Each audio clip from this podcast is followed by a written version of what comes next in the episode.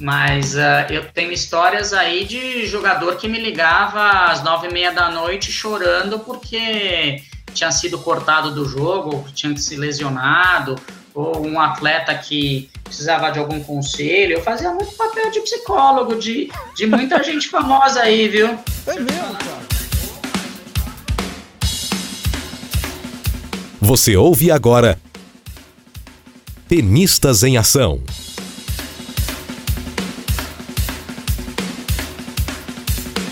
Olá, ouvinte, tudo bem? O Tenistas em Ação teve uma breve pausa, mas você aí fique tranquila e fique tranquilo que o podcast segue firme e forte. Muita coisa legal e gente interessante vem por aí nos próximos programas. No episódio de hoje, o bate-papo é com Eduardo Corte, pós-graduado em marketing esportivo pela Universidade de Berkeley, nos Estados Unidos, trabalhou com marcas renomadas e atletas de alta performance. Grande empreendedor que é, Eduardo une agora sua grande experiência profissional com a paixão tênis e tecnologia de ponta.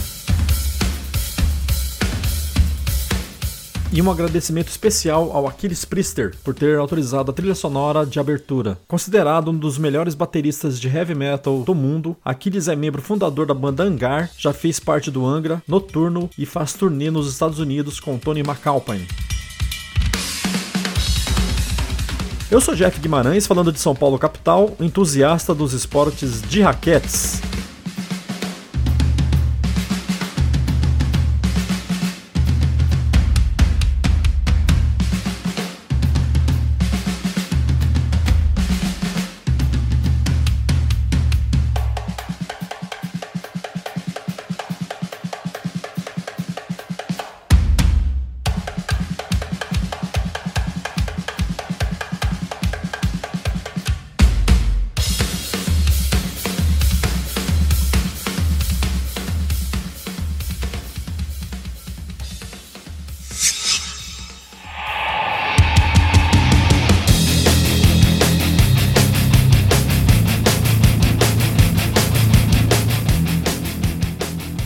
Olá, Eduardo Corte, seja muito bem-vindo ao podcast Tenistas em Ação.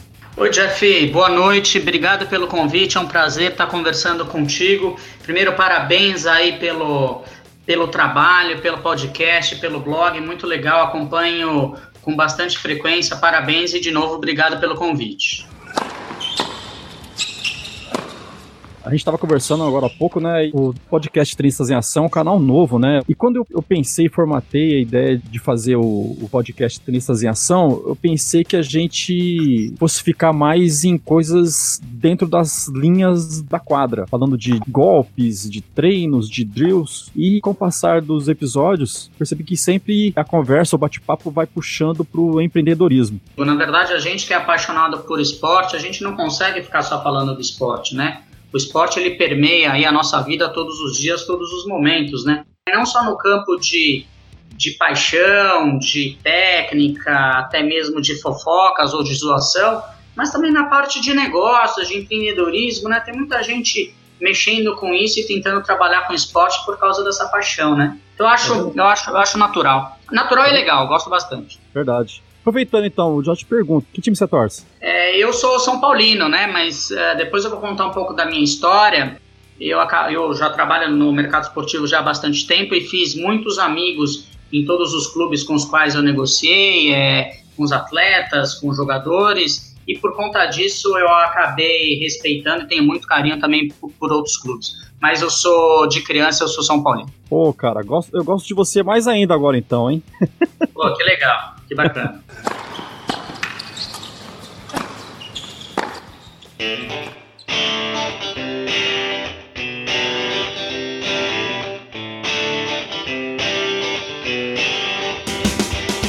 Como é que você começou do tênis? que te jogou começar a praticar o esporte de tênis? É, na verdade, a minha história no tênis começou um pouco mais tarde do que as pessoas imaginam ou as pessoas conhecem. O meu primeiro esporte foi o futebol de salão. Eu me tornei federado em futebol de salão com 5 anos e dos 5 aos 14 anos eu joguei futebol federado. E aí eu não me lembro direito, eu acho que eu estava saindo de alguns treinos de futebol no clube onde eu treinava, na Hebraica, e eu comecei a ver algumas pessoas jogando tênis e ao mesmo tempo naquela época, né, eu fui muito influenciado aí pelos, pelo John McEnroe, né, e pelo Bjorn Borg, que inclusive uhum. até viraram filme agora, né, aí o desafio do Borg e do McEnroe, que é um filme que eu quero ver, e acho que é muito influenciado pelo McEnroe, pelo jeito divertido dele jogar, pela irreverência, né, eu acabei, eu acabei gostando do esporte, e dali eu pedi para os meus pais me comprarem uma raquete e eu comecei jogando, batendo bola num paredão numa vila onde eu morava. E na verdade era um paredão improvisado. Era uma parede de pedra mesmo e eu ficava lá gastando a bolinha batendo. Até que um dia meus pais me colocaram numa escola de tênis perto de onde, de onde eu morava, comecei jogando lá e comecei a jogar no clube. Joguei um torneio interno no clube, assim, um torneio educativo mesmo. E aí as pessoas, um diretor ficou impressionado, né, com a forma com que eu jogava. Eu tinha 14 anos na época e me convidou para fazer parte da equipe de treinamento da Hebraica. E foi quando eu fui treinado pelo Ailton Claudino, né, que hoje é um grande treinador aí da treino em Guarulhos. O Ailton foi o responsável aí pela pela minha paixão pelo tênis, pelo menos nos três anos que se seguiram de 14 a 17 anos eu fui federado na Hebraica, o Ailton foi, foi o meu técnico. Na mesma época, o Meligeni tinha acabado de voltar da Argentina, ele veio para o Brasil, ele treinava também lá com a gente. Então foram três anos bastante interessantes. Só que aí, quando eu fiz 17 anos, eu tive que tomar uma decisão, né? Entre profissionalizar, tentar carreira né, de juvenil e profissional ou estudar. E aí o Ailton é, acabou me convencendo que o melhor para mim seria estudar, que eu poderia ser um um excelente tenista amador, mas que seria melhor eu estudar. Eu agradeço a Ailton até hoje. E eu abandonei o tênis, né, de uma forma competitiva e fui estudar e aí segui minha carreira. E depois, mais para frente, eu consegui voltar a trabalhar com o tênis aí de uma forma uh, profissional. E foi aí que você foi para os Estados Unidos, é isso? Então, eu, aí eu fiz faculdade aqui no, aqui no Brasil, eu fiz administração de empresas na USP, e depois tá. eu fui para os Estados Unidos para estudar marketing esportivo, sports marketing, porque eu queria juntar a minha opção uh, de carreira, que era marketing, com a minha paixão pessoal, que era esporte, né? Então eu fui para os Estados Unidos, estudei, eu fiz uh, marketing esportivo lá, foi muito bacana. Foi no ano da Copa da França, lá no, em 1998. Então eu assisti a Copa da França nos Estados Unidos. Foi um pouquinho complicado ver os jogos do Brasil, mas eu acabei uhum. sofrendo como todo mundo sofreu naquela derrota do Zidane lá de 3 a 0. Mas enfim, e aí quando eu voltei para o Brasil, eu comecei a minha carreira aí profissional em marketing esportivo. Eu trilhei bastante empresas. Eu trabalhei numa, numa agência de marketing esportivo chamada Top Sports, que deu origem ao canal Esporte Interativo, o canal que a gente conhece hoje foi criado aí por essa, por essa agência. E demais a minha grande escola foi a Adidas. Eu trabalhei na Adidas há bastante tempo, onde eu tive a oportunidade aí de cuidar de clubes de futebol, de jogadores, de atletas, inclusive alguns atletas do tênis foram meus patrocinados na época, o Fernando Romboli, a Jona Cortez, a Vanessa Menga, o Adriano Ferreira, que já era técnico, depois o Tomás Belucci. Então, o meu envolvimento com tênis ele voltou a acontecer quando eu tava, quando eu voltei para Adidas. E depois, quando eu saí da Adidas, na Copa de 2014, eu fui trabalhar na BRF, né, na Sadi na Perdigão, lá com a Abílio Diniz, onde eu tive a oportunidade também de gerenciar o investimento esportivo da, da BRF. E depois uh, eu trabalhei na Bridgestone, uma empresa japonesa de pneus, onde eu tive a chance também de trabalhar nos Jogos Olímpicos Rio, Rio 2016.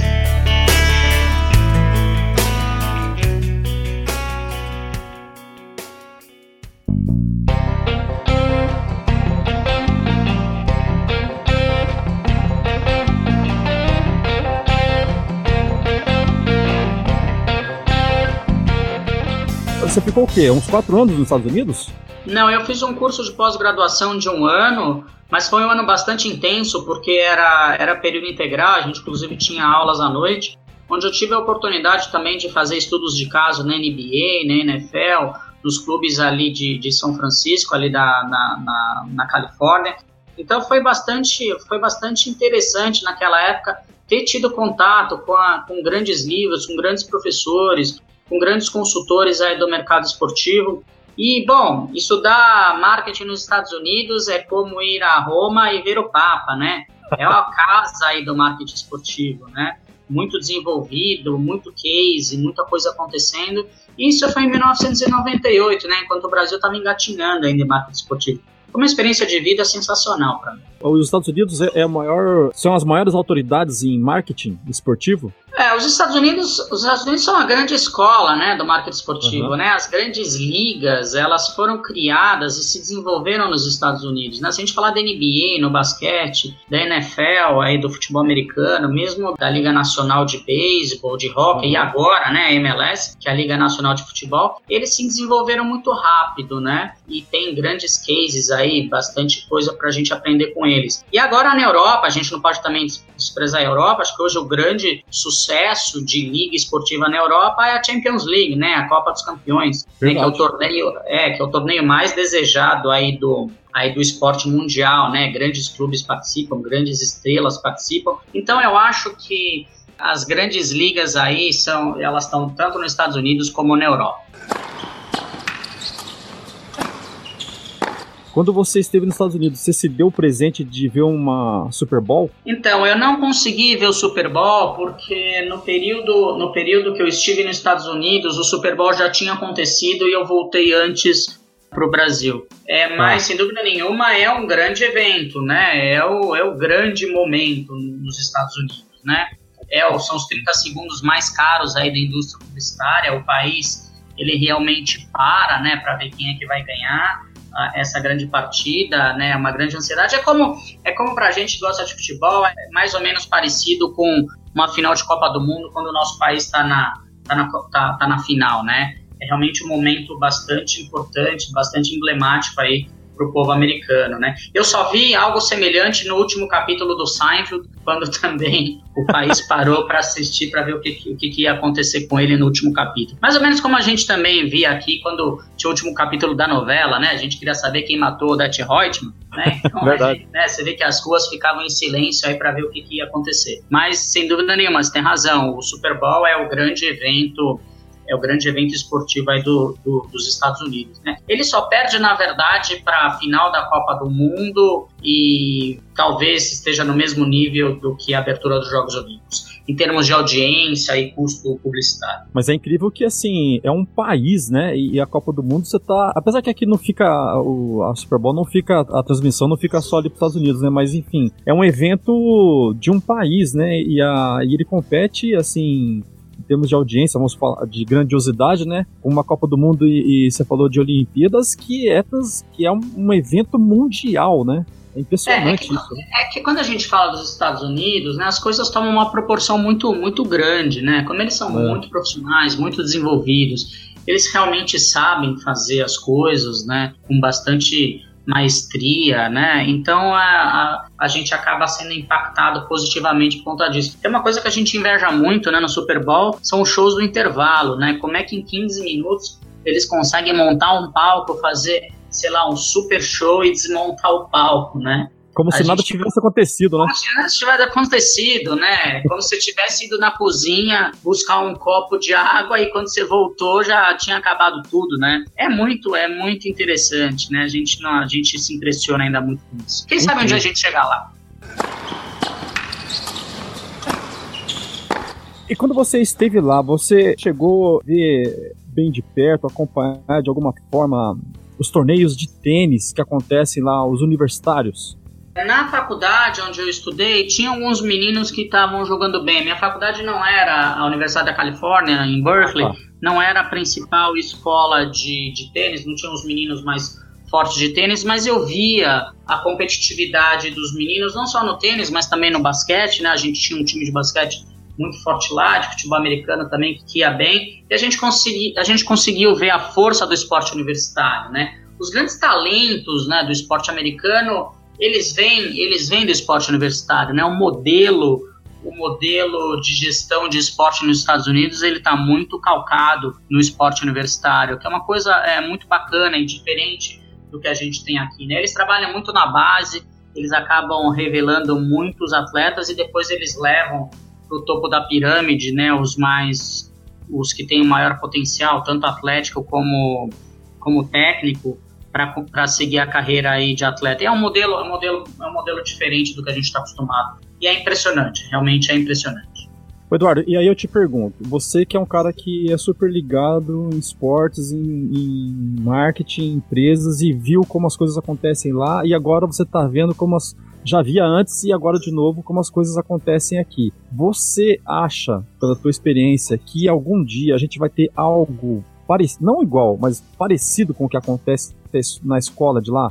Assim, esse movimento de mais fortemente escola, educação e esporte? Olha, Jeff, é o que a gente torce, né? É o que a gente vem falando aí nas discussões, nos meios, né, entre os especialistas. A gente torce muito para que a gente tenha um dia aí uma política uma política pública, uma política nacional de esportes, né, onde as crianças, os adolescentes, eles tenham aí a motivação e eles tenham as condições aí para se desenvolver no esporte, para que a gente consiga ter novos ídolos para o esporte brasileiro, né? Recentemente, uhum. os grandes ídolos que a gente teve, eles surgiram muito por esforço pessoal, né? E se a gente pegar o grande exemplo do tênis, né, onde a gente teve o Guga, né? Guga foi um cara que se fez praticamente sozinho, né? Pela obstinência, pela paciência e pela vontade da família dele, né? Lembrando que ele perdeu o pai muito novo.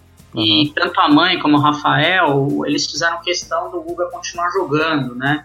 Então a gente vê que o sucesso que o Guga teve foi uma coisa isolada, infelizmente não foi fruto de uma política nacional de esportes, né? Mas a gente, mas por outro lado, olhando o lado cheio do copo, a gente vê algumas iniciativas que nos dão um alento, né? Nos, nos dão uma, uma, uma alegria, uma esperança que isso pode acontecer. Dentre elas, eu gostaria de destacar uma que eu conheço melhor, que é o Instituto Tênis, né? Um projeto aí é, financiado pelo Jorge Paulo Lema, né? Que é o maior acionista aí da Ambev, onde o Jorge pesado, Paulo né? é, ele investe pesado, né? E o Jorge Paulo ele tem uma, ele tem um projeto aqui em São Paulo, lá, né, em Barueri, lá em Alphaville, é, aliás dirigido pelo pelo meu grande amigo Cristiano Borrelli, e com muita competência, o Jorge Paulo gostaria que o, de revelar novos top tenistas aí para o Brasil e tem investido nisso. Então é uma luz aí no final do túnel, mas de novo, né, é, uma, é algo que está sendo investido, capitaneado pela iniciativa privada e mais do que isso, né, por um ex-grande, um grande empresário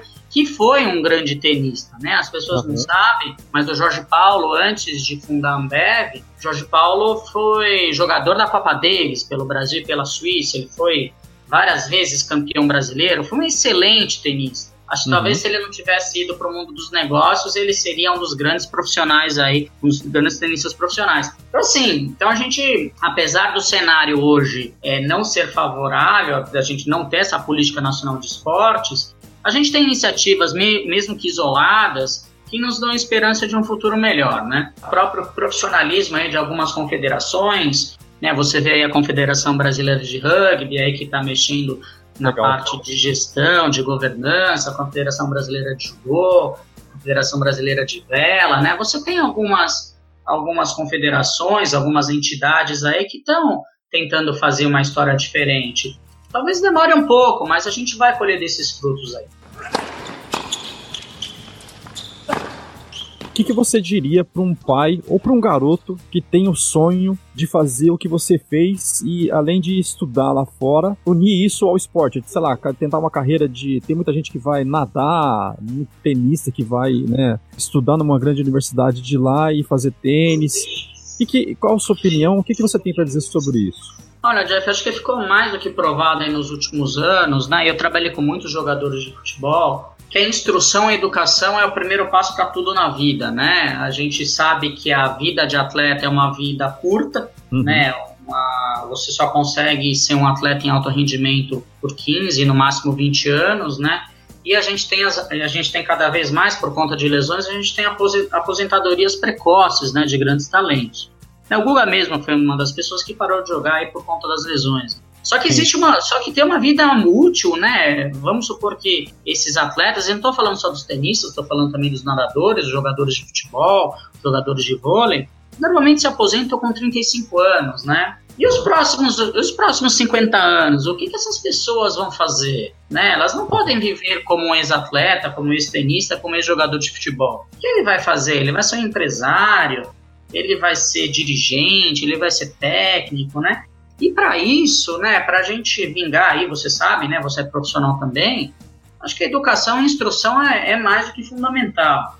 Né? Então, por mais que seja difícil em alguns momentos a gente conciliar as duas coisas, e a minha opção não foi conciliar, e realmente eu deixei de jogar para estudar, é muito importante estudar, né? ter, ter curso superior para que a gente se prepare para o pós-carreira, né? O que, que, a gente vai fazer dos 35 aos 80 anos, né? Hoje, com a uhum. longevidade aí do ser humano, a gente está vivendo muito mais do que os nossos avós viviam, né? O que, que a gente vai fazer? Nos, o que, que esses atletas vão fazer nos próximos 50 anos, né? Não dá para se sustentar como ex-atleta. Porque né? tem chão assim, pela frente, né? Tem muito chão pela frente, é, e muito chão e muita condição.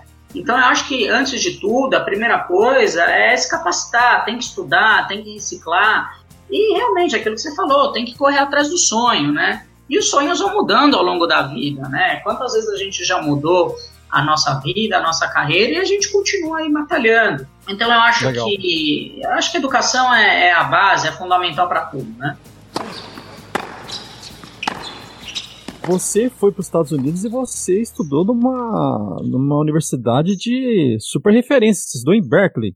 Era a Disneylândia para você? Ou foi muita, sentiu muita dificuldade por ser uma universidade de muito respeito, de muita referência. Quando eu cheguei, eu, eu, fiquei um pouco assustado. Eu tinha 24 anos na época, né? E você tá fora do teu país e de repente você vê um modelo de vida e um modelo de educação muito diferente do que você está acostumado aqui no Brasil, né? A, a, a metodologia de ensino e de aprendizagem nos Estados Unidos ela é muito distinta da metodologia que você aprendeu na escola, no primário, no ginásio, no colegial, mesmo na faculdade, né? Então, assim, uhum. você, tem, você tem muita liberdade para escolher os caminhos, mas também com muita responsabilidade. E uma coisa que eu aprendi na, na marra lá é que se eu não lesse o texto antes da aula, eu não conseguiria acompanhar a aula, né?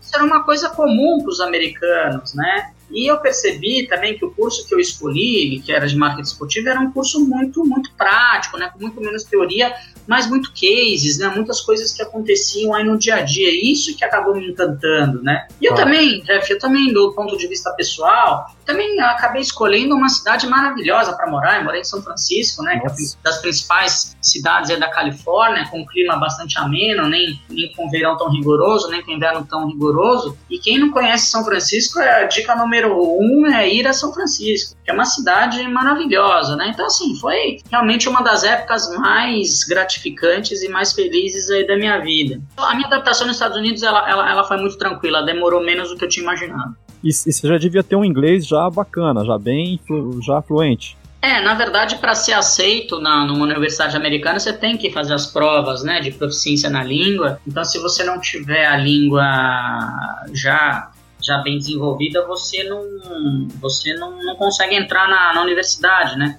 Mesmo porque na primeira aula eu já tive que fazer uma apresentação em inglês. É, confesso que deu aquele frio na barriga, mas o professor deu uma força e foi tudo bem. que legal. Aí você, você voltou pro Brasil. Você não falou assim, meu, quer saber? Agora eu tenho aqui um currículo bacana, eu já tinha uma, uma faculdade no Brasil, agora eu dei um plus na minha carreira. E aqui, se eu ficar aqui nos Estados Unidos, eu, se eu abrir a boca, eu, eu trabalho por aqui e faço minha vida aqui. Não, não pintou essa vontade, não? Ah, Jeff, não faz, não, não faz essa pergunta porque eu fico com os olhos mareados, né? Às vezes a gente tem que tomar algumas decisões e a gente toma as decisões com as cartas que a gente tem na mesa, né? Confesso, uhum. né, acho que tem um ditado bastante, bastante próprio, né, que diz que cada escolha é uma renúncia, né? É eu escolhi voltar para o Brasil e, na verdade, eu não sei o que aconteceria se eu não tivesse voltado. Mas também, voltando para o Brasil, eu tive a oportunidade de trabalhar em grandes empresas, eu tive a oportunidade de fazer, de ser o líder de projeto de Copa do Mundo de uma marca como Adidas, de ser o líder de um projeto de Olimpíadas com uma marca como Bristol. Então eu também, eu também me diverti bastante aqui. Acho que a minha escolha, a minha escolha foi uma escolha feliz. Eu não, eu não me arrependo boa, né? não, não. Mas também você chegou aqui no Brasil, você abriu a boca, você já conseguiu um trabalho bom logo, né? Imagina. Não, sabe que não, Jeff, porque quando eu voltei pro Brasil, é, não existia ainda marca esportiva. Você que. É muito recente, né? É, é, você lembra da época da, do Palmeiras Parmalat, né? Lembro. Do Brunoro tal. É a única coisa que se falava. Se a gente falar isso pra molecada, a molecada não vai lembrar, né? Mas a gente uhum. lembra, né? Que a gente é mais experiente. É, mas a gente também viu uns craques jogar. Eles não viram o Zico jogar, a gente. Né? Nossa. Cara, eu, eu, quase vi, eu quase que. Eu quase que eu não sou São Paulino e sou um, um flamenguista por causa desse cara. É, Jeff, quando eu falo, quando eu falo pra molecada, aí quando eu vou dar curso, que teve aquela seleção de 82, que a gente Nossa. tinha meio campo, a gente tinha, né, Falcão, Cerezo, Zico e Sócrates eles não acreditam, né? Nossa eles não viram jogar. Dá até arrepio de lembrar. Bom, mas voltando aí pro que eu ia te falar, então quando eu voltei pro Brasil, o mercado não existia ainda. E aí o que, que eu fui fazer? Eu fui tentar conhecer as pessoas, as poucas pessoas que trabalhavam nessa área, né? E aí, isso é uma coisa que eu falo também nos cursos que eu dou, que eu dou pra, nos cursos de marketing esportivo que eu dou aqui em São Paulo, eu falo sobre a importância do networking, né? Se você quer trabalhar na área, você tem que se fazer conhecido. Então você tem que frequentar as palestras, os cursos, ir nos seminários, entrar nos grupos de WhatsApp, ir nos eventos, tentar fazer alguma especialização, alguma, alguma pós-graduação aí no mercado esportivo para você poder conhecer as pessoas e entrar. Então eu passei uns bons anos, viu? Eu te confesso que não foi fácil no começo não. Até eu engatar aí na, nas grandes empresas que eu trabalhei demorou um tempo. Eu ralei muito, eu bati muito de empresa em empresa vendendo patrocínio. Não foi fácil, não. Se não fosse meu pai trocínio, eu não tava aqui, não. é, no começo, ainda mais assim, é, não, não, tinha, não existia essa cultura, né? Tudo muito novo aqui no Brasil, né? Imagino que realmente deve ter sido. Era tudo meio que mato ali no início, né? ah, é verdade, né? E eu ajudei aí, junto com algumas pessoas, junto com os precursores, eu ajudei a capinar esse mato aí, viu? É, né? a preparar o terreno aí pra molecada virar aí. Mas eu continuo capinando também, não deixei de capinar.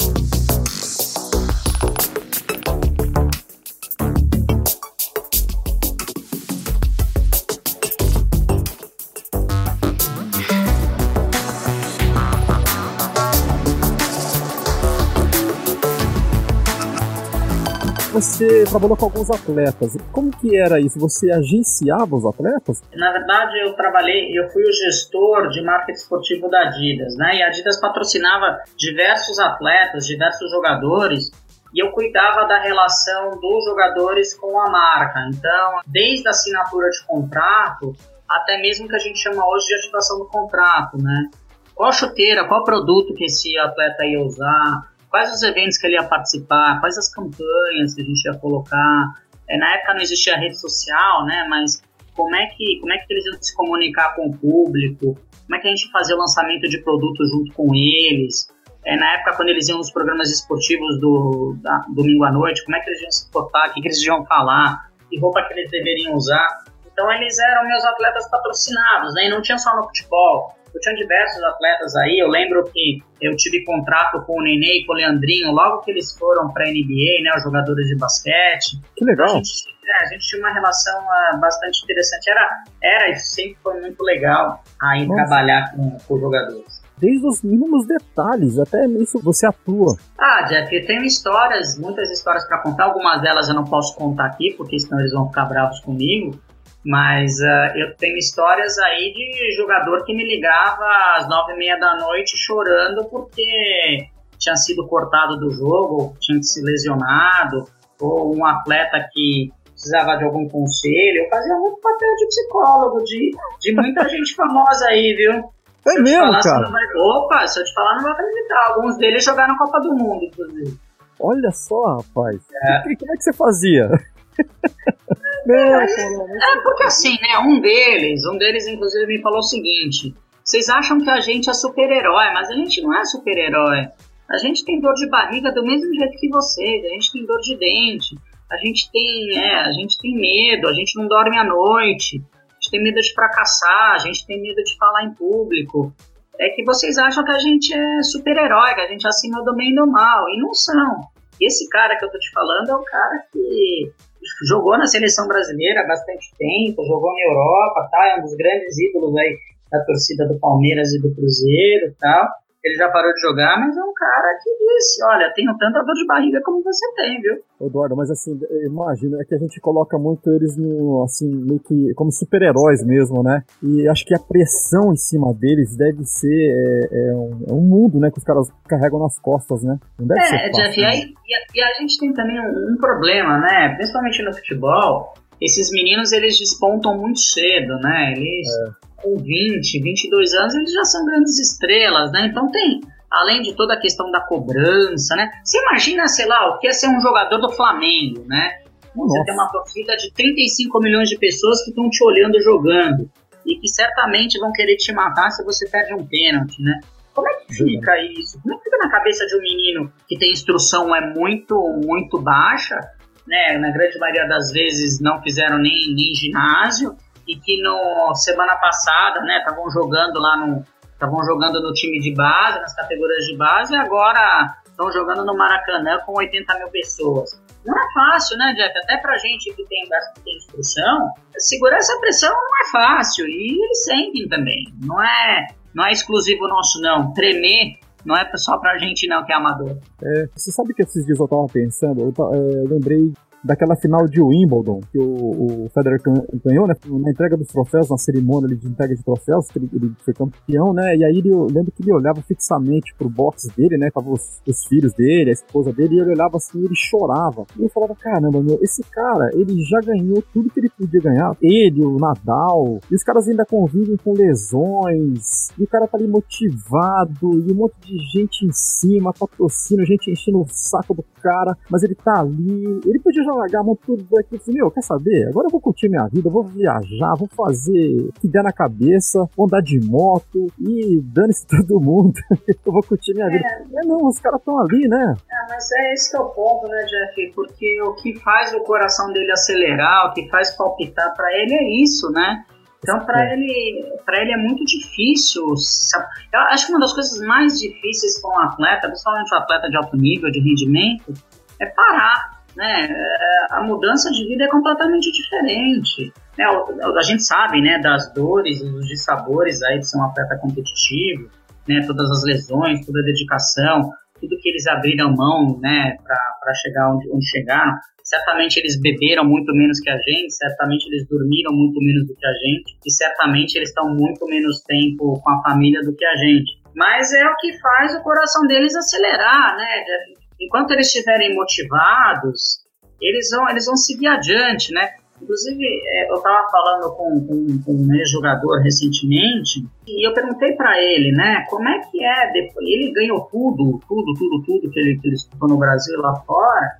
Uhum. Eu perguntei para ele, né, como é que como é que é para você, né, sempre se motivar e se motivar depois que você ganhou tudo a, a começar tudo de novo, né? Ele falou assim para mim, ah, é um acordo que eu tenho também com o técnico, porque os mais novos ficam imaginando, né, pô, se o cara que já ganhou tudo tá ainda ralando, eu também tenho que ralar, né? Mas é como eu te falei, é o que palpita, né? É o que faz o cara acordar cedo e, e seguir adiante deve ser uma espécie de conflito, né? Porque ele, ele tem aquela necessidade, o cara é competitivo, tá no sangue, só que e, e, ao mesmo tempo é, ele tem que aguentar essa pressão enorme de patrocinador buzinando em cima, imagino. Torcida, né? Porque quando o cara dá uma falhada, a galera não perdoa, né? As pessoas não perdoam. No caso do futebol, a gente invade o centro de treinamento, né? As pessoas não sabem separar as coisas. Se o cara ele muda de time, falam que ele é mercenário, né? O cara é um profissional, né? Se, se eu, eu tô numa empresa e, eu, e vem uma empresa, eu tô na empresa A, vem uma empresa B, Jeff, eu te dou mais condições de trabalho, eu te dou um salário melhor,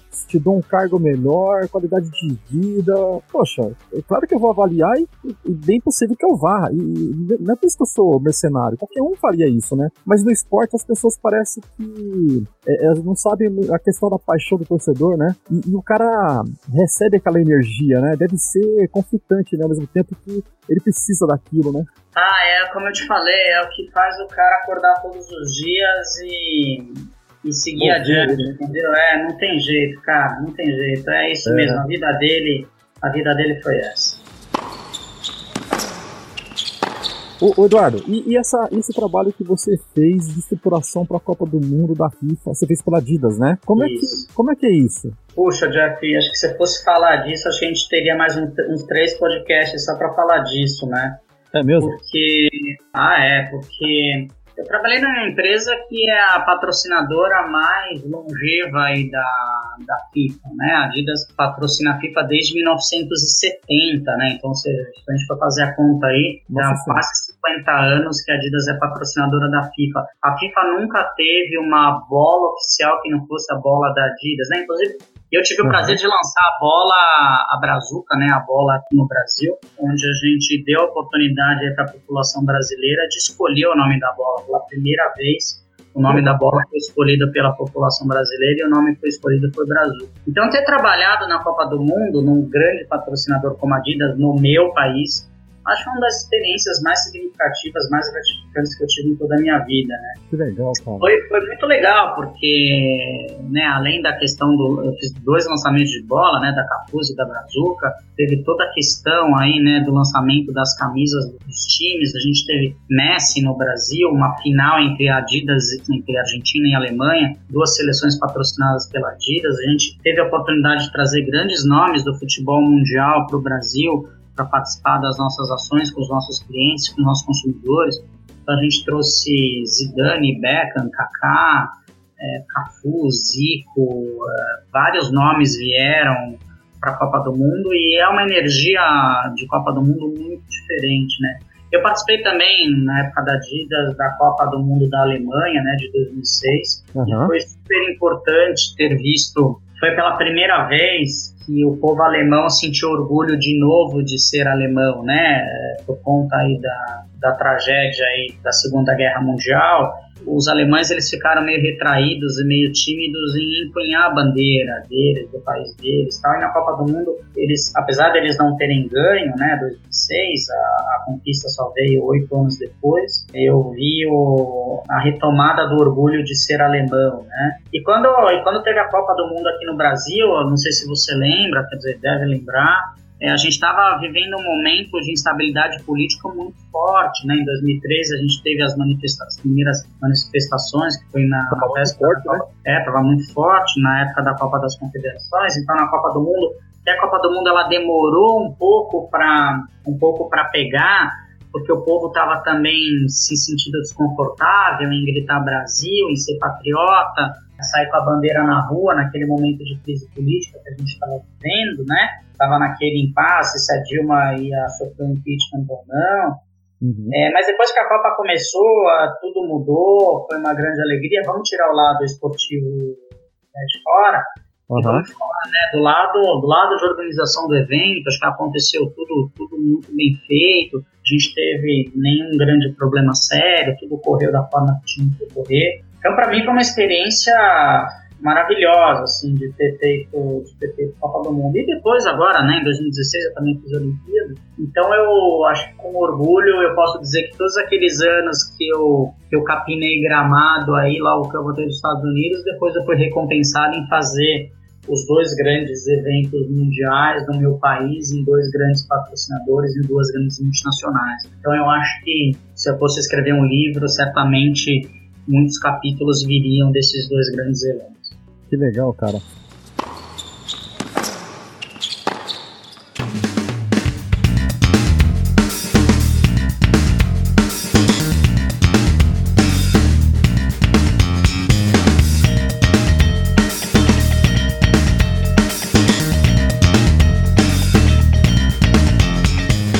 você resolve investir num aplicativo móvel. Como aconteceu isso? O que, que te motivou a, a investir nesse modo de, de, de empreendedorismo? Na verdade, eu acho que aconteceu, guardadas as proporções, a mesma tentativa. Logo que eu saí da faculdade, eu tentei juntar né, a minha escolha profissional, que era marketing, com a minha paixão pelo esporte, e eu fui estudar marketing esportivo. É, esse ano eu revi o meu novo ciclo de carreira, eu achei que eu já tinha feito bastante coisa dentro do mercado corporativo e eu resolvi experimentar novos caminhos, né? E eu resolvi empreender, eu acabei conhecendo, né, conhecendo não, acabei reencontrando um grande amigo meu de infância que tem bastante conhecimento nesse mundo digital. Ele também tem um aplicativo é, bem, bem famoso de comparação de preços aí de, de táxis, o VA. Uhum e ele joga tênis também, e aí a gente falou assim, escuta, né, o mundo, o mundo é digital, né, A gente que nasceu analógico, a gente está tentando aí se adaptar ao mundo digital, né? A molecada que nasceu aí nos últimos 10 anos, eles já nasceram digital, a gente não, né? A gente ainda é híbrido, né? A gente é. que nasceu na. As pessoas que nasceram antes da época de. antes da, da década de 90, a gente está vivendo as duas coisas, né? E aí eu, a, a ideia de lançar o aplicativo, de novo, era uma forma de eu estar antenado no mundo digital, né? Na, na nova. Não é nenhuma tendência, na realidade mas também dentro do esporte, né? Que é a minha grande paixão pessoal. Então, é, junto com o Márcio, né, que é esse meu amigo, a gente percebeu que as academias, de, principalmente as academias de tênis, tinham muita dificuldade em, em trabalhar os horários que as quadras elas não estão sendo utilizadas, né? A gente sabe que durante a semana as quadras elas estão mais cheias por conta dos treinamentos, das aulas, né? O, a equipe competitiva, mas também a recreativa. E chega aos finais de semana, as academias elas ficam um pouco mais vazias. Então a gente, de um lado, a gente tentou com o aplicativo resolver um problema das academias que não tinham tempo de, de comercializar esses horários ociosos. E do outro lado, do lado de consumidor, do lado de tenista, a gente percebeu que para fazer um aluguel de uma quadra de tênis era sempre muito complicado, né? Você tinha que entrar no Google e procurar várias vezes, várias academias, né? Era um processo muito chato e que acabava te fazendo desistir. E por conta disso a gente criou um aplicativo, né? A gente juntou dois, duas dores, dois problemas, né? Como os empreendedores gostam de falar, que é a dificuldade das academias em alugar as quadras e a dificuldade dos tenistas em achar quadras, né? Para jogar. Então a gente lançou o aplicativo aí há, há três meses atrás para justamente resolver esses dois problemas e a gente está bastante feliz aí com os resultados do aplicativo. A gente tem as principais academias de São Paulo já, já estão no aplicativo e a gente está colhendo os frutos aí desse, desse investimento, né, desse empreendedorismo aí ligado ao esporte. Então foi mais uma, uma mudança aí de carreira, mas ainda continuando do esporte, que é a minha grande paixão. Entendi. O aplicativo está por enquanto só dentro de São Paulo. É, a gente lançou o aplicativo em São Paulo, é, no Grande ABC, em Guarulhos, em Alphaville e na Granja Viana, em Cotia, né? Mas uhum. a gente tem planos aí de expansão ano que vem para outras praças e quem sabe também para outros esportes. Eu falo muito do tênis, mas o aplicativo ele também ele você encontra quadras de squash e de beach tênis, né, que é um novo um novo fenômeno aí no, no Brasil, né? Beach uhum. tênis, principalmente nas cidades de praia, tem bastante gente jogando beach tênis. É super gostoso de jogar, é menos desgastante. Beach tênis é um, uma modalidade bem legal, bem divertida a gente tem trabalhado no aplicativo com essas com esses três esportes, que são esportes de raquete de bolinha, né? Legal. E você já tem, assim, números, pelo jeito, ele, ele tá, com, tá contente, tá trazendo resultados satisfatórios. É, a gente está satisfeito com. Óbvio, a gente sempre quer mais, né? Mas a gente está satisfeito, uhum. considerando que há também os problemas econômicos do Brasil, a crise que a gente está vivendo, né? Isso afeta diretamente aí o lazer. Mas a gente está satisfeito aí, a gente vai ter novidades aí para as próximas, próximas semanas, para os próximos meses. Que legal. Você falou do beach tênis, cara. É impressionante como esse esporte ele conquistou o brasileiro, né? E o você tem uma ideia, o um podcast que se chama Tenistas em Ação, mas a gente fala dos esportes de raquetes em geral. Legal. E, eu tenho dois episódios é, já publicados de beach tênis e os dois são os campeões de audiência. Ah, sim, eles têm o, o, o, jogador de o jogador de beach tênis é um jogador muito muito fiel, né? Muito muito ligado e muito apaixonado por aquilo que ele faz. Inclusive a Joana Cortez, uhum. ela que foi minha jogadora na Adidas, depois que ela se aposentou aí no tênis, ela tá jogando beach tênis e ela já é a quinta a quinta principal tenista de beach tênis do, do mundo, né? A Joana tá indo tá indo super bem aí. Aliás, eu recomendo, eu recomendo as pessoas jogarem beach tennis porque vão se divertir bastante. É muito legal, tem uma vibe diferente, né? Tem música, né? É mais. É, é ah, é, bem... um astral, é um astral muito legal, né, Jeff? Principalmente para quem joga na praia, né? Joga em, mora em cidade de praia. Uhum. Pô, você vai lá, joga beach tênis, vai, dá um mergulho, né? É um astral, é um astral muito legal, né? Legal.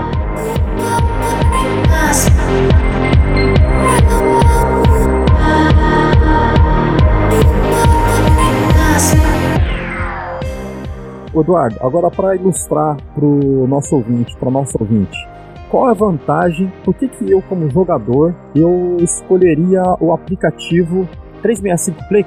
Isso, isso. 365 Play. Por que, que eu utilizaria o 365 Play ao invés de eu ligar para a academia direto? Me diga qual é a vantagem de eu, escolher, de eu fazer isso pelo aplicativo. Acho que tem algumas vantagens, viu, Jeff? A primeira delas é o seguinte, é a comodidade, né? Hoje, uhum. se você quiser escolher uma quadra amanhã, você entra no aplicativo e pelos filtros que a gente tem, né? Que é localização, preço e tipo de quadra, você pode escolher exatamente a academia que tem a quadra que cabe dentro do seu bolso, né? Então, com poucos cliques você já acha a quadra. Se você não for pelo aplicativo, você vai ter que fazer tentativa e erro, fazer muitas ligações para várias academias para ver se aquela academia tem a quadra que você, que você quer, no preço que você pode pagar, no horário que você quer e perto de onde você mora, de onde você trabalha, né? O aplicativo ele já faz essa pesquisa aí diretamente para você. E a gente também dá, a gente também oferece uma outra facilidade, hum. que é o pagamento em cartão de crédito, né? Então hoje você paga o você paga a locação dentro do aplicativo via cartão de crédito ah, e legal. recebe um voucher para ir jogar na academia. Ou seja, chegando na academia você não precisa pagar nada. É só tirar as bolinhas do tubo e começar a jogar, porque a quadra já tá paga. Né? Então a gente vende aí o nosso nosso nosso grande nosso grande diferencial é comodidade, a conveniência, né? Inclusive, se você quiser jogar amanhã, você é só baixar o aplicativo, entrar e pesquisar e certamente vai ter uma quadra disponível aí para você. Que legal. E como é que está a, a, adesão das academias? É, elas estão recebendo bem? Elas estão se cadastrando? Como é que... Sim, a gente teve uma adesão, uma adesão bastante positiva, bastante satisfatória. Como eu te disse, as grandes academias de São Paulo, elas, elas já estão conosco, porque elas viram valor nisso, né? Elas viram que a gente a gente acaba preenchendo uma lacuna que eles não conseguem trabalhar, que é justamente a venda desses horários ociosos, né?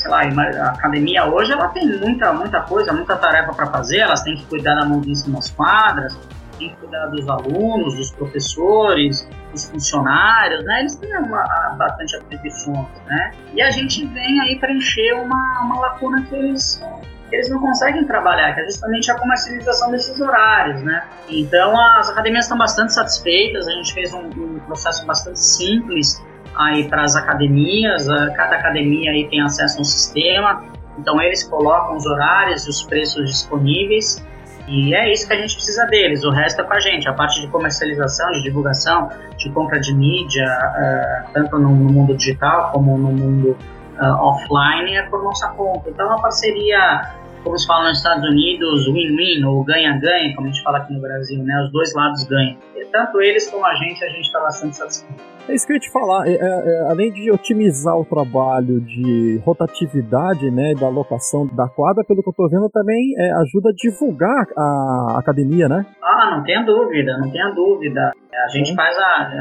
a propaganda 24 horas, propaganda online para todas, as, todas as academias. Tem muita gente que mora num bairro e não sabe que naquele bairro tem academias de tênis, de squash de beach tênis e via aplicativo acabam, acabam conhecendo, né? exatamente, exatamente. É muito legal. legal. Onde eu você moro, mora? Eu moro próximo da USP, aqui no próximo do Jardim Bom Filhole. Ah, aqui, lado... então, aqui na, então, na região do Butantã tem, tem várias academias, muitas delas são nossas parceiras, então é uma região aí bem, bem servida aí de, de academias. Legal. Música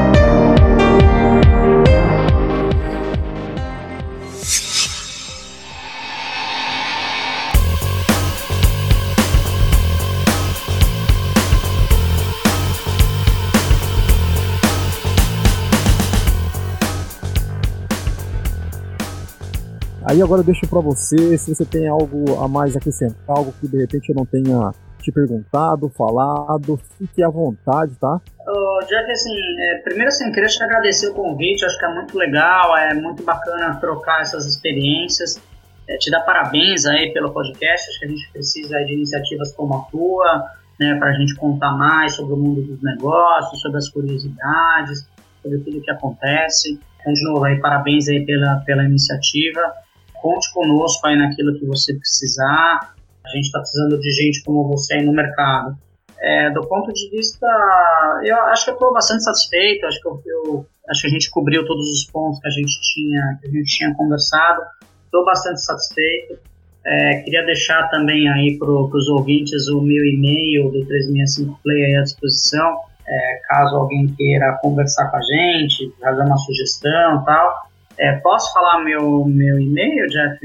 Pode falar tudo, e além de você falar, eu vou deixar também no post do, do episódio. Pode falar sim, claro. Pô, super legal. Meu e-mail é eduardo.365play.com.br Jeff, te agradeço muito, muito o convite, é super legal, adorei a conversa e se precisar, a gente está por aqui. Bacana, Eduardo. E assim, eu queria também te dar os parabéns pela iniciativa aí. Você que é um cara que conhece os dois lados, foi jogador, conhece a parte de marketing, tem uma vivência ba super bacana, né?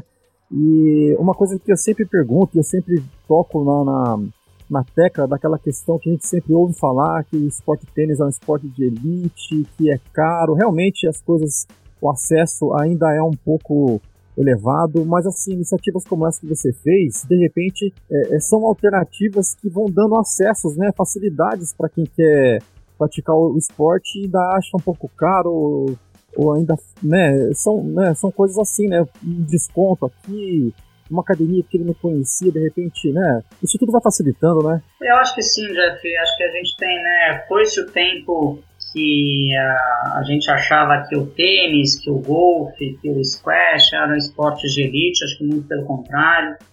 Tem bastante iniciativas aí para popularização dos esportes. E do ponto de vista social, quanto mais gente praticar esporte é melhor aí para todo mundo, né? Tem tanto um ganho aí social, um ganho físico, um ganho né, de saúde e a gente sabe que praticar esporte faz bem aí para a saúde, para todas as idades.